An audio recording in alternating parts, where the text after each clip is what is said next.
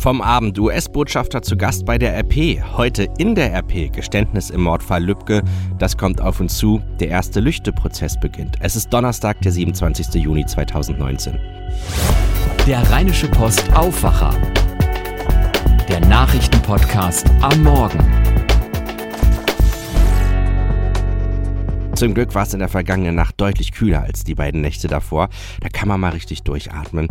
Und das mache ich an dieser Stelle auch gerne mal. Mein Name ist Daniel Fiene. Herzlich willkommen zum Aufwacher hier bei der Rheinischen Post. Of course, I believe President Trump is the best president we've ever had. I mean, you look Why? at Why do you say that? oh, you just look at the economy. Reagan? Um, yeah, I, look, look. I, I'm very proud to work for, for President Trump. I think that he's doing a phenomenal job.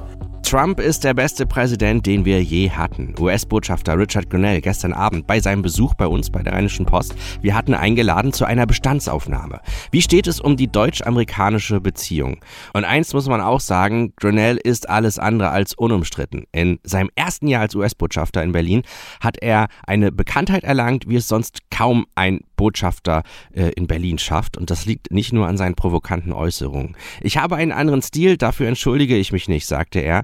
Wie steht es aber nun um die deutsch-amerikanischen Beziehungen? Besser als es heute diskutiert würde, wie der Kalifornier sagt und führt an, dass man die beiden Länder gar nicht so genau trennen könne, schon alleine, weil viele deutsche Firmen viele Jobs in den USA anbieten und Präsident Trump großer Fan von Bundeskanzlerin Merkel ist. It's really getting harder to, to distinguish between a German company and an American company these days.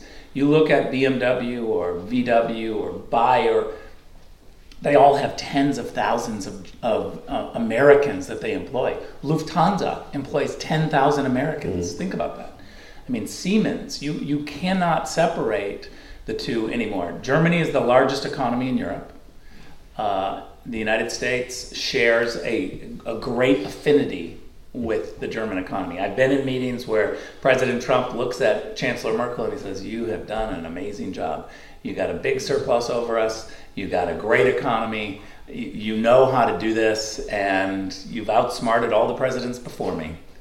I mean, he, he this is the way he talks, and, and he has incredible respect. When I said in an interview that I believe that that Germany has the potential to be Trump's favorite country, I really mean that because they, we speak the same language. Jobs, the economy. You know, you don't have to convince Germans to work hard. Your economy is soaring. Uh, you've got a great surplus. Um, do we have issues where we view things differently? Yeah, especially on the 2%. Um, I think the Marshall Plan is over. Es ging auch um die Verteidigungsausgaben Nord Stream 2, Iran, Klimapolitik und viele weitere Themen. 150 Leser waren dabei und haben den Botschafter auch mit ihren Fragen konfrontiert. Ich empfehle euch den Text meiner Kollegin Aleph Doan, die den Abend noch ausführlicher für euch zusammengefasst hat. Schauen wir auf die Themen, die ihr heute in der RP und auf RP Online findet. Immer mehr Städte setzen in ihren Freibädern Sicherheitskräfte ein, wie eine Umfrage unserer Redaktion ergeben hat. Grund dafür sind häufig aggressive Badegäste. Neben Gewalt ist auch Vandalismus ein Problem. Der Angriff auf zwei Bademeister und ein zwölfjähriges Mädchen in einem Essener Schwimmbad am Montagabend hat eine Diskussion über zunehmendes aggressives Fehlverhalten in Freibädern ausgelöst. Der Vorsitzende des Bundesverbandes der Schwimmmeister Peter Harzheim hatte unserer Redaktion gesagt, dass das Verhalten mancher Badegäste seit etwa 10 bis 15 Jahren immer schlimmer werde. Erst am Dienstagabend hat es in einem Freibad in Haltern am See wieder eine Schlägerei zwischen 20 Badegästen gegeben. Wir haben auch mit dem Bundesverband der Sicherheitswirtschaft gesprochen und dort bestätigte man die gestiegene Nachfrage nach Sicherheitskräften für Freibäder. Das ist in vielen Städten in der Region so, aber in Düsseldorf, da geht man einen anderen Weg. Dort ist kein Sicherheitspersonal beschäftigt. Stattdessen arbeitet die zuständige Bädergesellschaft eng mit der Polizei zusammen. Darüber hinaus werde gegenüber den Störern eine mit der Polizei abgestimmte Nulltoleranzstrategie gefahren. Das bedeutet, dass bereits bei einer Auseinandersetzung ein längerfristiges Hausverbot für alle Bäder erteilt werde. Der inhaftierte Verdächtige im Mordfall Lübcke, Stefan E., hat gestanden, den Kasseler Regierungspräsidenten getötet zu haben. Der Tatverdächtige habe ausgesagt, die Tat alleine vorbereitet und durchgeführt zu haben. Sagte Generalbundesanwalt Peter Frank. Bundesinnenminister Horst Seehofer ist skeptisch, ob Stefan E. wirklich ein Einzeltäter war oder nicht doch Mittäter oder Mitwisser hatte. Die Aufklärung werde fortgeführt, das bestätigte Seehofer gestern Abend und er kündigte an, den Kampf gegen Rechtsextremismus deutlich zu verstärken. Er beantwortete gestern Abend im ZDF Heute Journal die Frage, ob Stefan E. zum Beispiel Einzeltäter aus seiner Sicht war. Also zunächst äh, bin ich mal erfreut, dass wir den Täter haben, dass wir ein Geständnis haben, aber äh, die Behauptung, er sei Einzeltäter äh, gewesen, muss natürlich überprüft werden. Wir überprüfen nachdrücklich, äh, ob er Mitwisser hatte, ob er Mittäter hatte oder ob er sogar Mitglied eines Netzwerkes war. Der Minister musste sich auch dazu äußern, warum er nicht mehr überwacht wurde. Also die Information, die ich habe, sagt, dass er zuletzt im Jahre 2009 äh, für die Polizei auffällig war. Das war ein Landfriedensbruch in NRW. Seitdem nicht mehr. Das heißt aber nicht, dass er nicht an irgendeiner Stelle tätig geworden ist, auffällig geworden ist. Aber Sie müssen wissen, wir haben in Deutschland etwa 24.000 Rechtsextreme und die Hälfte davon ist nach unserer Einschätzung gewaltbereit. Und äh, alleine die Größenordnung dieser Zahlen zeigt, dass es nicht ganz einfach ist, äh, diese äh, Menschen so lückenlos zu überwachen, dass wir jeden schiefen Weg erfassen. Es ging auch darum, wie hoch grundsätzlich die Gefahr von rechts ist. Ich habe gesagt, dieser politische Mord ist für unser ganzes Land ein Alarmsignal weil er sich letzten Endes gegen die freiheitliche Grundordnung unseres Landes richtet. Und äh, deshalb äh, ist hier äh, ganz konsequentes Handeln des Staates und zwar aller Ebenen verlangt. Das heißt, wir werden unsere Bemühungen äh, bei der Bekämpfung des Rechtsextremismus in der Strafverfolgung noch weiter ausbauen.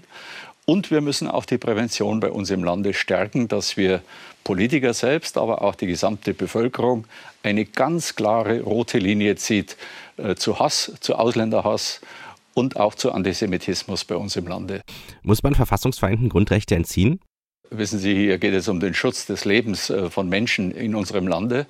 Und da ist es die Pflicht einer Bundesregierung, alle Möglichkeiten, die rechtsstaatlich verantwortlich sind, zu prüfen. Dazu zählt das Verbot von bestimmten äh, Vereinen und von äh, Plattformen. Dazu zählt auch das, was äh, Herr Tauber vorgeschlagen hat, Grundrechte äh, in Frage zu stellen, wenn jemand sich gegen diesen Staat richtet, gegen, die, äh, gegen den Grundsatz dieses Staates der freiheitlichen Grundordnung. Immer wieder Thema, warum das Strafrecht alleine nicht ausreicht.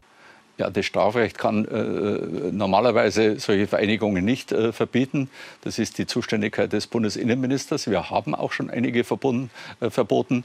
Der Generalbundesanwalt hat jetzt erfreulicherweise diese Anklage erhoben im Fall Chemnitz. Auch das ist sehr gut. Horst Seehofer dazu, ob der Verfassungsschutz handlungsfähig ist. Auch in der Vergangenheit, auch unter Herrn Maaßen, ist äh, schon vieles erfolgt, insbesondere die personelle Verstärkung, die technische Ausrüstung, die gesetzlichen Verbesserungen. Aber es gehört äh, auch in solchen traurigen Stunden einfach zur Wahrheit, dass nicht so gut ist, dass man es nicht noch verbessern könnte. Und das haben wir fest vor. Ein Thema begleitet auch den Mordfall Lübcke, nämlich ob Hassbotschaften der Nährboden sind. Da ist vieles, äh, das weiß ich selbst, äh, überflüssig, manches sogar gefährlich oder eine Saat äh, für weiteren Hass. Aber ich möchte niemanden aus der Verantwortung lassen in der Frage, dass wir in der Strafverfolgung null Toleranz und unerbittlich sein müssen, wenn ein solches Kapitalverbrechen stattfindet. Soweit Horst Seehofer. Bevor wir auf die Themen des Tages schauen, wollen wir noch unserem Sponsor Danke sagen, und zwar der Mercedes-Benz-Niederlassung Rhein-Ruhr. Dort könnt ihr jetzt die Edition 19 Sondermodelle entdecken und das lohnt sich gleich doppelt, denn die A-Klasse, A-Klasse Limousine B-Klasse und C-Klasse Limousine mit AMG-Line überzeugen nicht nur mit attraktiven Konditionen, sondern auch mit attraktiver Ausstattung. Zum Beispiel die A-Klasse, A-Klasse Limousine und B-Klasse Edition 19 bieten auch zwei besondere Highlights. Das hochauflösende Media-Display mit Touch-Funktion ist intuitiv bedienbar und liest euch alle Wünsche von den Lippen ab. Mit dem optionalen Sprachassistenten von M-Books. Das Designpaket Progressive dagegen verleiht der Edition 19 Sondermodelle dank vieler edlen Details einer spürbar hochwertigere Anmutung und einem noch sportlicheren Gesamtauftritt. All das gibt's jetzt zu besonderen Konditionen. Entdecken könnt ihr die Edition 19 Sondermodelle direkt online unter www.mercedes-benz-rhein-ruhr.de. Ich sage nochmal die Adresse www.mercedes-benz-rhein-ruhr.de, jeweils mit Bindestrich dazwischen oder in voller Größe in der Mercedes-Benz Niederlassung Rhein-Ruhr. Einmal in Düsseldorf, Duisburg, Helden, Mettmann und Neuss. Wir danken unserem Sponsor, damit dieser Podcast möglich wird. Es geht um menschenverachtende Taten über einen Zeitraum von mehr als zehn Jahren. Am Landgericht Detmold beginnt heute früh um 9 Uhr der Prozess zum Missbrauchsfall Lüchte. Die jüngsten Opfer sollen erst vier Jahre alt gewesen sein. Vor Gericht stehen in diesem Prozess drei Männer. Thorsten Ortmann berichtet aus Detmold, wo der Prozess ja stattfindet. Thorsten, allein dem mutmaßlichen Haupttäter wirft die Staatsanwaltschaft 300 Straftaten vor. Ja, allein Andreas V. soll 23 Mädchen über Jahre in seiner Gartenlaube in Lüchte missbraucht und vergewaltigt haben, darunter auch sein eigenes Pflegekind. Das jüngste Opfer soll gerade einmal vier Jahre alt gewesen sein. Mario S. ist angeklagt, in 162 Fällen Mädchen und Jungen missbraucht zu haben und äh, der dritte Angeklagte Heiko V. soll zu den Taten angestiftet und im Rahmen von Video Chats beim Missbrauch sogar zugesehen haben. Es hat ja bei den Ermittlungen schwere Pannen gegeben. Werden die beim Prozess auch Thema sein? Ja, das wird sicher zur Sprache kommen, denn äh, gerade die Versäumnisse im zuständigen Jugendamt in Hameln haben ja den Missbrauch erst möglich gemacht. Es soll mindestens drei konkrete Hinweise auf den Hauptverdächtigen gegeben haben. Den Hinweisen soll allerdings nicht nachgegangen worden sein. Darum äh, wird auch gegen drei Mitarbeiter ermittelt, auch weil Akten nachträglich manipuliert wurden. Und dann gab es ja auch noch die Pannenserie bei der Polizei in Lippe. Dort verschwand ein Koffer mit äh, Beweismitteln, sprich 155 DVDs. Und selbst beim Abbruch der Gartenlaube wurden weitere Videos gefunden. Die hatten die Ermittler offenbar offenbar übersehen. Ein Untersuchungsausschuss im NRW-Landtag soll diese Versäumnisse jetzt aufklären. Wie wird der Prozess denn ablaufen? Es wird auf jeden Fall eng im Gerichtssaal. Es sind 28 Nebenkläger samt Anwälten zugelassen. 53 Zeugen werden im Prozessverlauf gehört, darunter auch betroffene Kinder. Sie sollen notfalls abgeschottet in einem äh, Aufenthaltsraum aussagen. Das Ganze soll dann per Video in den Gerichtssaal übertragen werden. Drei Monate und zehn Verhandlungstage sind für den größten Missbrauchsprozess in NRW bisher angesetzt. Welche Strafen drohen den Angeklagten?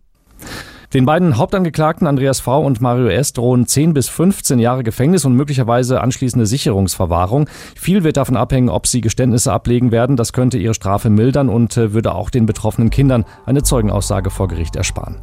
Ein Bericht von Thorsten Ortmann von der DPA.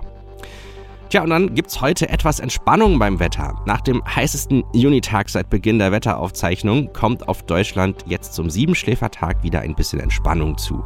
Heute wird es zumindest im Norden etwas weniger warm, wie der Deutsche Wetterdienst mitteilte. Der Süden muss aber weiter mit Werten wie in den Tropen klarkommen. Morgen geht es noch einmal etwas weiter runter. Die leichte Abkühlung hält aber nicht lange an. Am Samstag kommt schon die nächste Welle heißer Sahara-Luft zu uns. Schauen wir erstmal, äh, was das konkret für das Wetter Wetter im Rheinland bedeutet. Heute und morgen, also am Freitag, erwarten wir maximal 25 Grad in Düsseldorf. Am Samstag 33 Grad, am Sonntag 31 Grad, ab Montag wieder 25 Grad.